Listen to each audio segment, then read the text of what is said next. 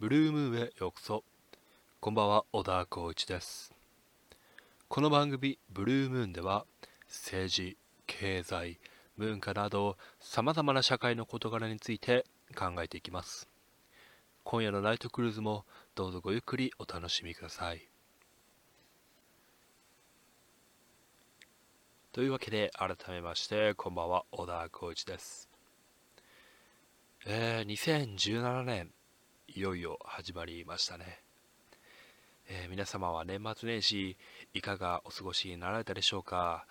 えー、まああのご実家の方にですね帰省された方なんかも多いかと思います、え私もですねまあ、地元の友達といいますか高校のえー、給油が集まってですね非常に楽しいひとときを過ごさせていただきました、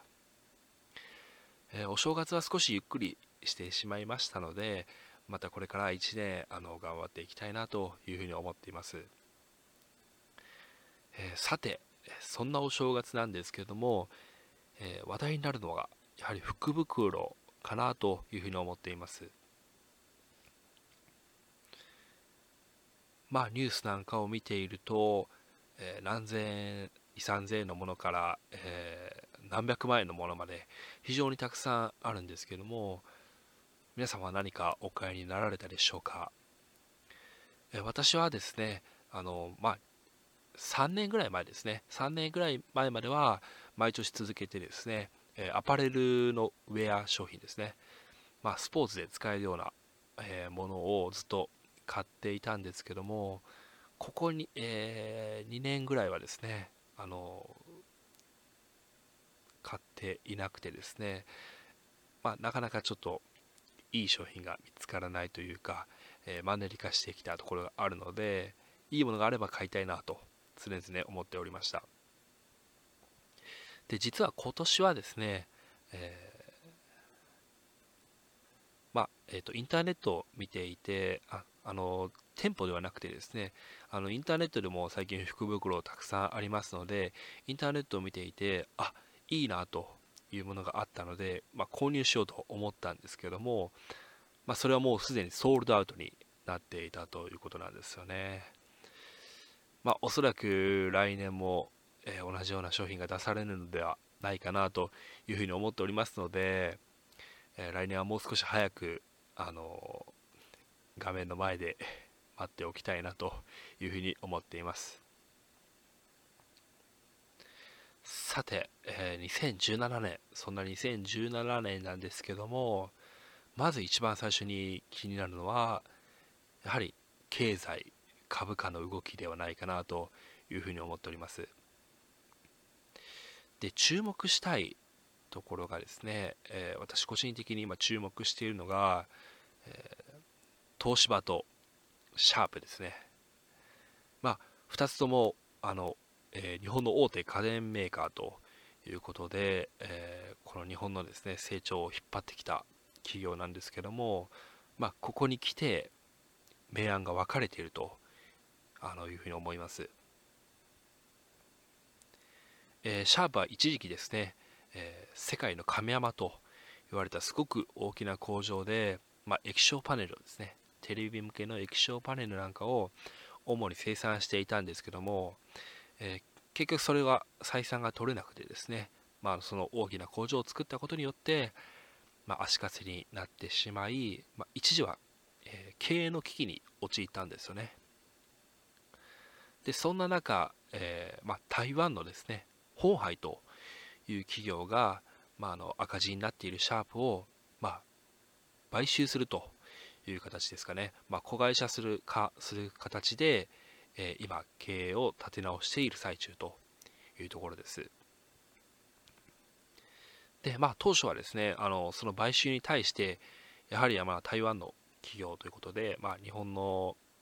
え、企業ではないですから、え、まあ、シャープがどうなってしまうのかと、え、まあ、あの懸念があったわけです。まあ、技術だけが、え取られてしまって、まあ、シャープ自体は、え、立て直しできないんではないかと、まあ、本当に本杯の一部となってしまって、まあ、日本のシャープというものがなくなってしまうのではないかという懸念があったわけなんですけども、えー、まあ、現在はですね非常にあの子会社化されたといっても両者がうまく共同し合っているなという印象を受けておりまして、えー、今シャープはですねあの、まあ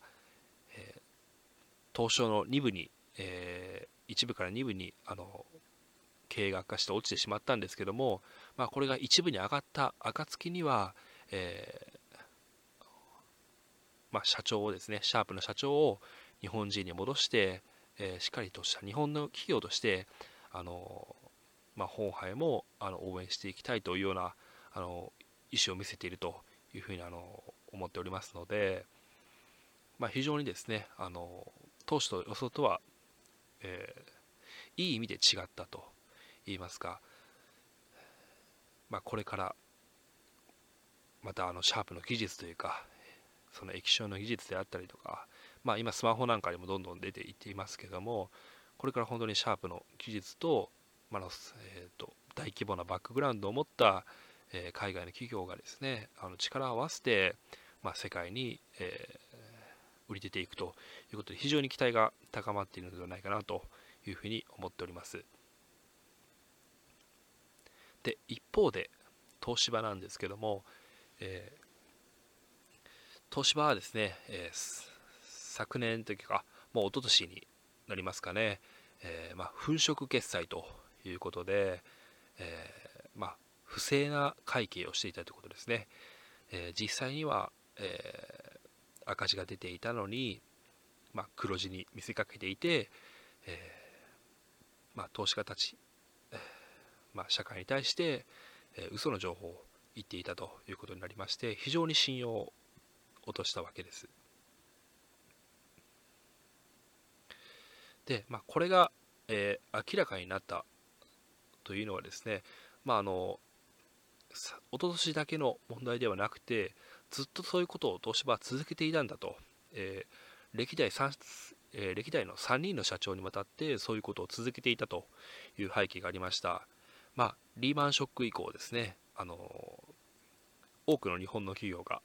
え、業績を落とす中で、東芝だけがなぜか落ちていないという報告を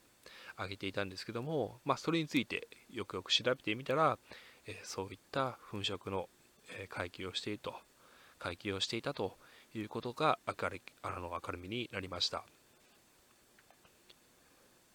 まあ、それであの一旦はすごく信用を落としてたんですけども、まあ、今年のあ昨年ですね。昨年に入ってから、まあ、フラッシュメモリの分野で東芝はすごく強くてですねあのよく、えー、電気屋さんなんかに行くと SD カードとか、えー、あの部類については本当に東芝は、えー、まあ、製品の質としては群を抜いているかなと、えいうふうに思っておりまして、まあ、その部分に関して、え今年度黒字が出ているということで、えまた信頼がですね、え戻ってきている最中だったんです。で、そんな中で、え東芝が買収していたですね、え原発関連の分野ですね、原発関連の分野が、え思った以上に赤字が出ているのではないかと、え評価額よりもかけ離れて低い金額になっているのではないかということで、え今現在、まあ、あの次の決算の見込みではですね、まあ、黒字になる予想だったんですけども、えー、そこをちゃんと突き詰めていけばもしかするとまた赤字になってしまうのではないかという問題がですね、えー、昨年の年末に、えー、まあ、社長がですね会見しておりましたけども明るみになりました。まあ、公に出たのはですねあの年末に発表されたわけなんですけども、えー、まあ私ちょっと調べさせていただいてたら、大体ですね、一番早くて、まあ、4月、5月ぐらいから、この原発関連の分野に関しては、あの巨額な赤字になる可能性があるのではないかという記事がちらほらあの見つかったんですよね。まあ、これ何が問題かと言いますと、えー、まあ、家で例えると分かりやすいんですけども、まあ、原発の建設する方法として、まあ、その原発する建設する土地に、直接建てるのではなくて別のところで組み立ててでそれを分解して、えー、その現地のところで、まあ、作っていくと、まあ、あのよくですね、えー、家の工法なんかではよく用いられるんですけども例えば家を建てるとなってればその家を建てる土地に直接建てるのではなくて別のところで部品などを製作しておいて、えー、それを一度ばらして、えー、あとは持っていって組み立てるだけと簡単に組み立てるだけというのがあの工法が多いんですけども、まあ、そういった工法を、えー、同じような工法ですね、まあ、原発に使っていくということで、まあ、当初の見積もりとしてはそういった工法を使えばすごく安く済むのではないかということでそんなにコストはかからないだろうという見積もりだったんですけども実際にはですね、えー、その見積もりが甘くて、えー、もっと金額がかかってしまうのではないかというところで、えー、今非常に問題になっているわけです。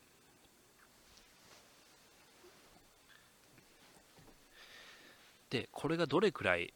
損失が出るのかというところがまだはっきりしていなくてですね、まあ、あのニュースによってはだいたい1000億円程度というところもあれば最大で5000億程度最大で5000億円程度、えー、ああのマイナスになってしまうのではないかというところもありまして、まあ、1000億円程度であればまだですねあの東芝が東芝が、がえー、持っている財産でなんとかやりくりはできるかなと思うんですけどもこれが仮に5000億円も、えー、当初の予想よりかかってしまったと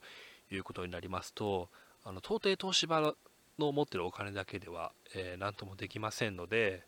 えー、どこかに融資を受けなければいけないということで、まああの銀行がですね支援してくれるかどうかというところが、まあ、非常に注目するポイントになってくるのかなというふうに思います。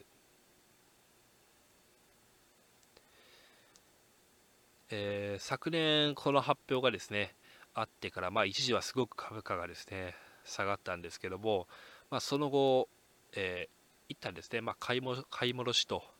下がった株価を、えー、買い戻しがありましてまたちょっと上がったんですけども、まあ、最終的にこの損失が確定次第ではまあ、ガクンと下がってしまうという可能性もありまして本当にどうなるか予想がつかないということでなかなかですね難しいなと、え、東芝は非常に苦しい局面に立たされているなという印象を受けます、まあ、一方でシャープはですねあの先ほど申しましたようにまあ、本当に苦しい状況だったんですけども、えー、すごくいいあのパートナーを見つけて、えー、これから頑張っていけるんではないかなとえー、本当にあの両極端な形になりましたというふうに思いますね。では、えー、続いてのニュースに移りたいと思います。えー、これも新年といえばですね、えー、まあ、初日の出ご来光ということで、まあ、富士山なんかがよく話題になるわけですよね。まあ、ただ冬の富士山非常にあの怖い山だということをですね皆様にあの知っていただきたいなというふうに思います、えー、実は昨年の夏、えー、私富士山に登りましてまあこれがですね、まあ、2回目の、えー、富士山登頂、え富士山登山だったわけなんですけどもまあ夏でもですねえー、非常に高山病の影響もありまして、えー、苦しい山だなというところがあるんですけども、えー、冬になると、もうまるで別世界と言いますか夏とは本当にですね比べ物にならない厳しい世界だと、え思いますね、えまあ、夏の富士山であれば、えー、まあ、確かに高山病すごく辛いんですけども、えー、本当にあのガイドさんがいなくても、まあ、いていればあのより確実なんですけども、えー、いなくてもあの楽しく登れる山だと思いますね、まあ、一方で冬の富士山というのは、えやはり本当に死者が出る山といいますか、まあえ本当にベテランの方でもですねたまになくなってしまうことがありますね。まあ、イメージとしてあの1月1日の元旦のご来光を見るために富士山を登山している人がいるという、まあ、イメージ皆さんあると思いますけども、まあ、本当にこれは命がけの行為だというふうに思っていただければと思います。え、よくテレビの映像なんかで富士山の映像が出てくると、まあ、この時期はですね非常に雪がかかっていて綺麗な、え、景色なんですけども、えー、まあ、あの雪はですね、まあ、あのよくスキー場であるあの柔らかい、え滑れるような雪ではなくてですね基本的にも富士山の方は上の方に行くと、えアイスバーンアイスバーンという形でもうガチガチに固まっている感じですね。まあ、ですからあのニュースなんかをよく見ていただきますと、えー、富士山で滑落して、えー、死亡したというニュースが出ておりますけども、えー、本当に足を滑らせればですねもうそこからずらずらと何百メーター下までですね一気に、え滑り落ちてしまうというような山になっております。まあ、きちんとですねあの滑らない靴であったりとかピッケルなんかを持って、えー、登られる方はあの言ってられる言っておられるんですけども、まあ、それでも本当にあの注意を怠れば、えー、まあ、一気に滑落してですね命を落としかねないということで、えー、本当に怖いところだなと思いますし、まああの気軽に行ける山ではないということをですね、あのやはり日本一高いということは伊達ではないんだなということをですね、ま、していただければなというふうに思います。えー、まあ、夏の富士山はですねあの7月、8月だけ2ヶ月だけ、まあ、あの一応改ざんというふうになっているんですけども、まあ、それ以外もですね、まあ、閉山をしているといっても登れるということで登っているんですけども、まあ、ぜひあの一度富士山行ってみたいなとあのいう方非常に多いと思いますので、まあ、夏の富士山なんかは楽しいと思いますので、えー、まあ、高山病だけですね、まあ、気をつけていてもあのしんどいですけども、まあ、本当にあの地上では体験することのできないような雰囲気といいますか、えー、まあ、景色なんかも本当に素晴らしいので、ま飛行機で見るなんかよりもですねあの肌で感じれるあの自然の美しさというものがあると思いますので、ぜひあのまた来年なんか行かれる方はですね楽しんでいただければなというふうに思います。ではですね、2017年最初のトピックスでもう一つ取り上げたいものなんですけども、えー、まあ、私が今、今と言いますか、今一番気になってますね。今一番気になっている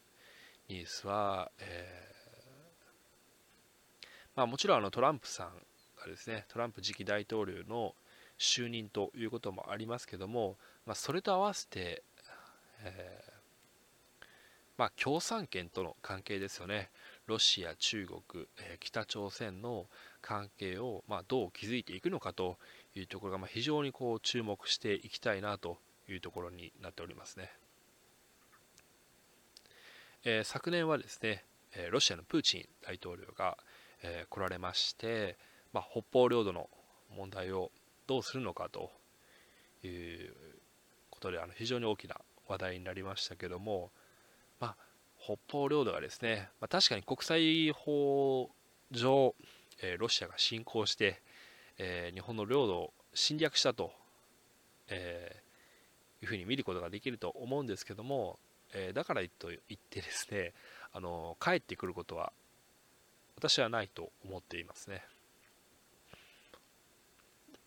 まあ、やはりあのこのまま70年の、えー、ロシアが侵攻してから70年の月日が経ってしまったということで、まあ、70年間解決できなかった問題に対して今の日本政府安倍総理は、えー、取り組んであのいるわけです。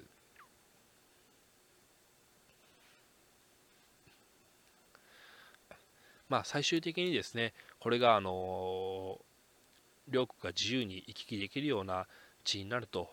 えー、また経済活動がですね両者が協力して経済活動にできるような地になるというだけでもですねあの非常に大きな前進になるかなと思いますし、え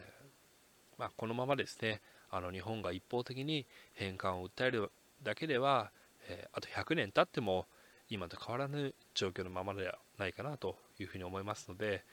まあ、あのヤフー問題なんかもそうですけども、えー、まあ、2020年東京オリンピックがある、えー、日本に向けてですねあの、まあ、新たなですねあの外交といいますかあの姿勢を見せていかなければいけないのかなというふうに思います。でその中でも共産圏の中でも、え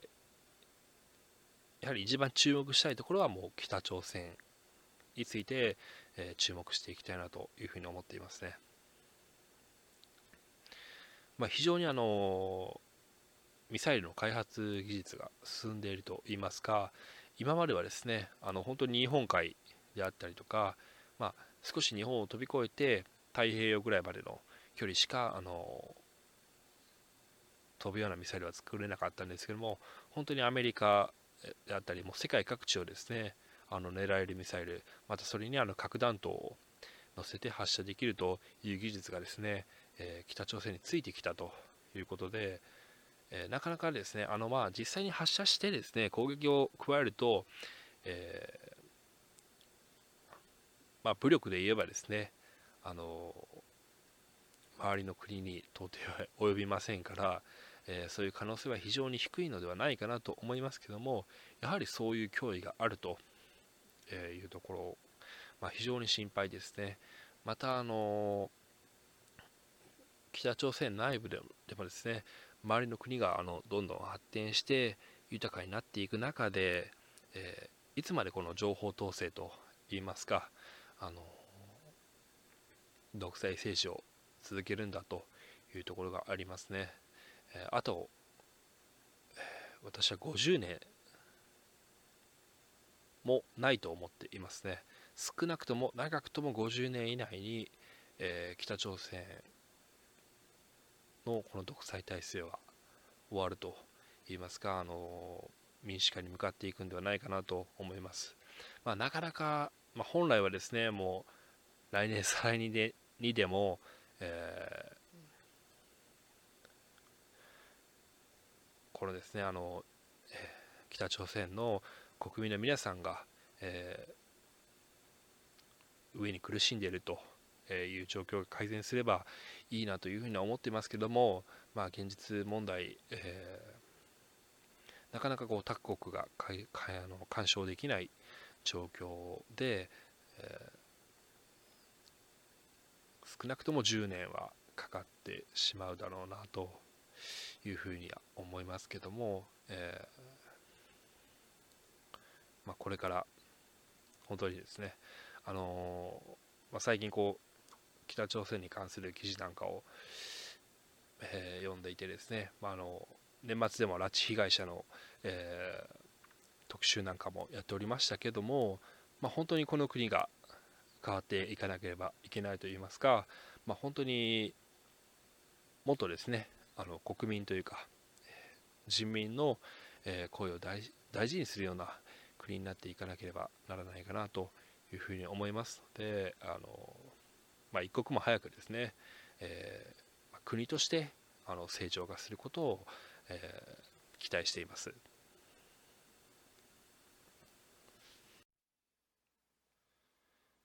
I love cinema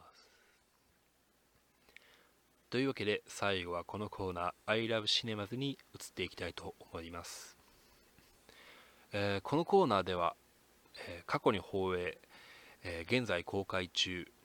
また、え公開予定の映画について私小田光一が独断と偏見で語っていきたいと思います、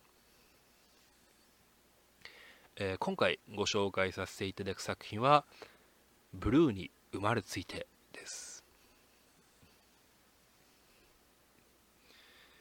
え2015年の公開のアメリカ映画なんですけども、え日本の公開はですね昨年の11月から、え12月にかけて、え全国に順次公開されております、え、まだですね、あの公開している映画館多いと思いますので、ぜひあのご近所の方は足を運んでいただきたいなと思うんですけども、え、どんな映画かと言いますと、え、いわゆる電気映画になっております。えー、昔ですね、あのチェット・ベイカーという、えジャズのトランペッターがいたんですけども、まあ、彼の、え人生を描いた電気映画というふうになっております。このチェット・ベイカーという人、えー、どんな人だったかと言いますと、そうですね、分かりやすく言うと、今で言う、まあ、ジャスティン・ビーバーのような人だったのではないかなというふうに思います。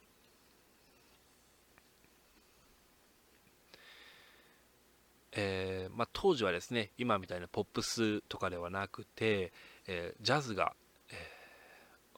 ー、音楽のメインを占めていたというか、あのまあ、ムーブメントの、え最先端だったわけなんですけども、え彼はそのジャズ界の、えまあ、まさにアイドル的な存在だったわけです。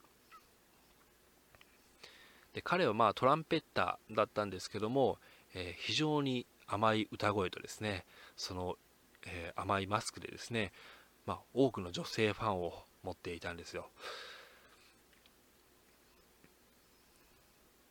でまたですね、あのー、まあ、ジャズのあのいろいろジャズと一言に言ってもいろいろですね、まあ、ハードビューアップビューアップということで激しい分野があったりとか、えー、まあ、ふわふわっとしたちょっと不思議なモード系であったりとかあるんですけども、まああの彼のやっていた分野は、まあ、今でいう、カフェミュージックのようなカフェで流れるような、まあ、おしゃれなジャズということでウエストコーストジャズと呼ばれていたんですけども、えー、その歌声と、えー、まあ、顔とですね、えそのトランペットの技術で、ま非常に多くの女性ファンを、え持っていた、まあ、まさにアイドル的な存在だったんですよ。で当時はですねあの今日本の芸能界でも、えー、薬の問題が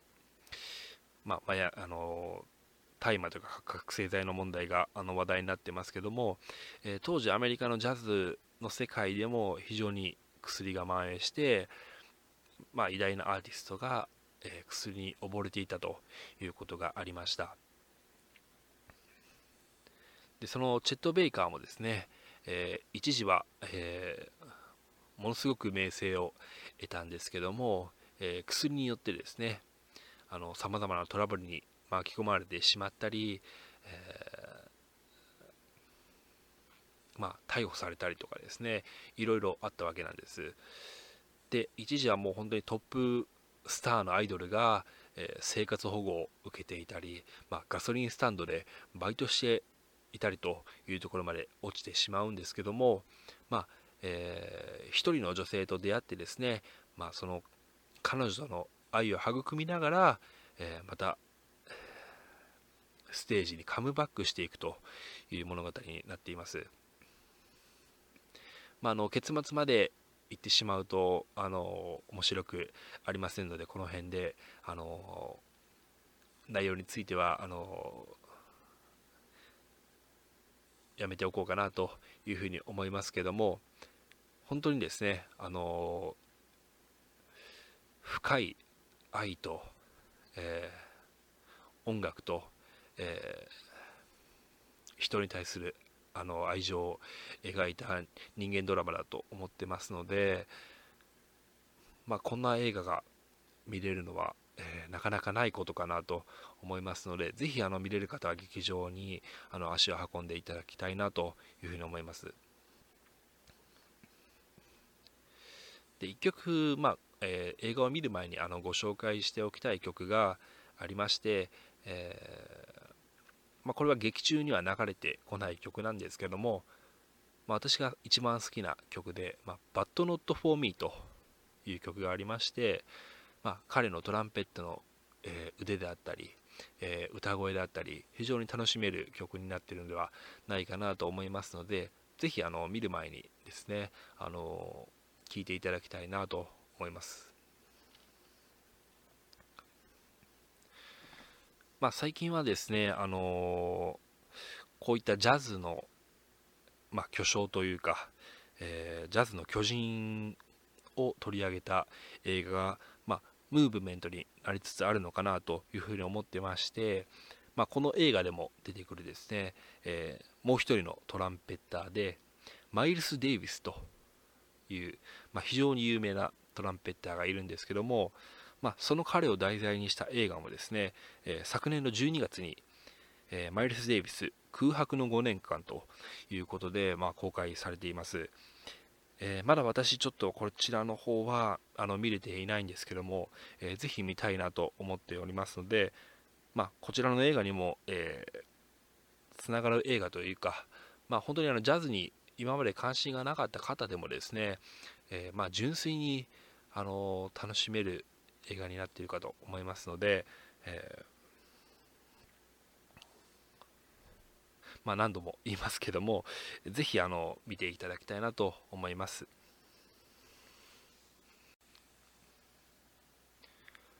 というわけで、そろそろ港が見えてまいりました。今宵のブルームーンでのナイトクルージング、お楽しみいただけたでしょうか。ブルームーンでは、えー、皆様のご意見ご感想もお待ちしております。メールアドレスは blue moom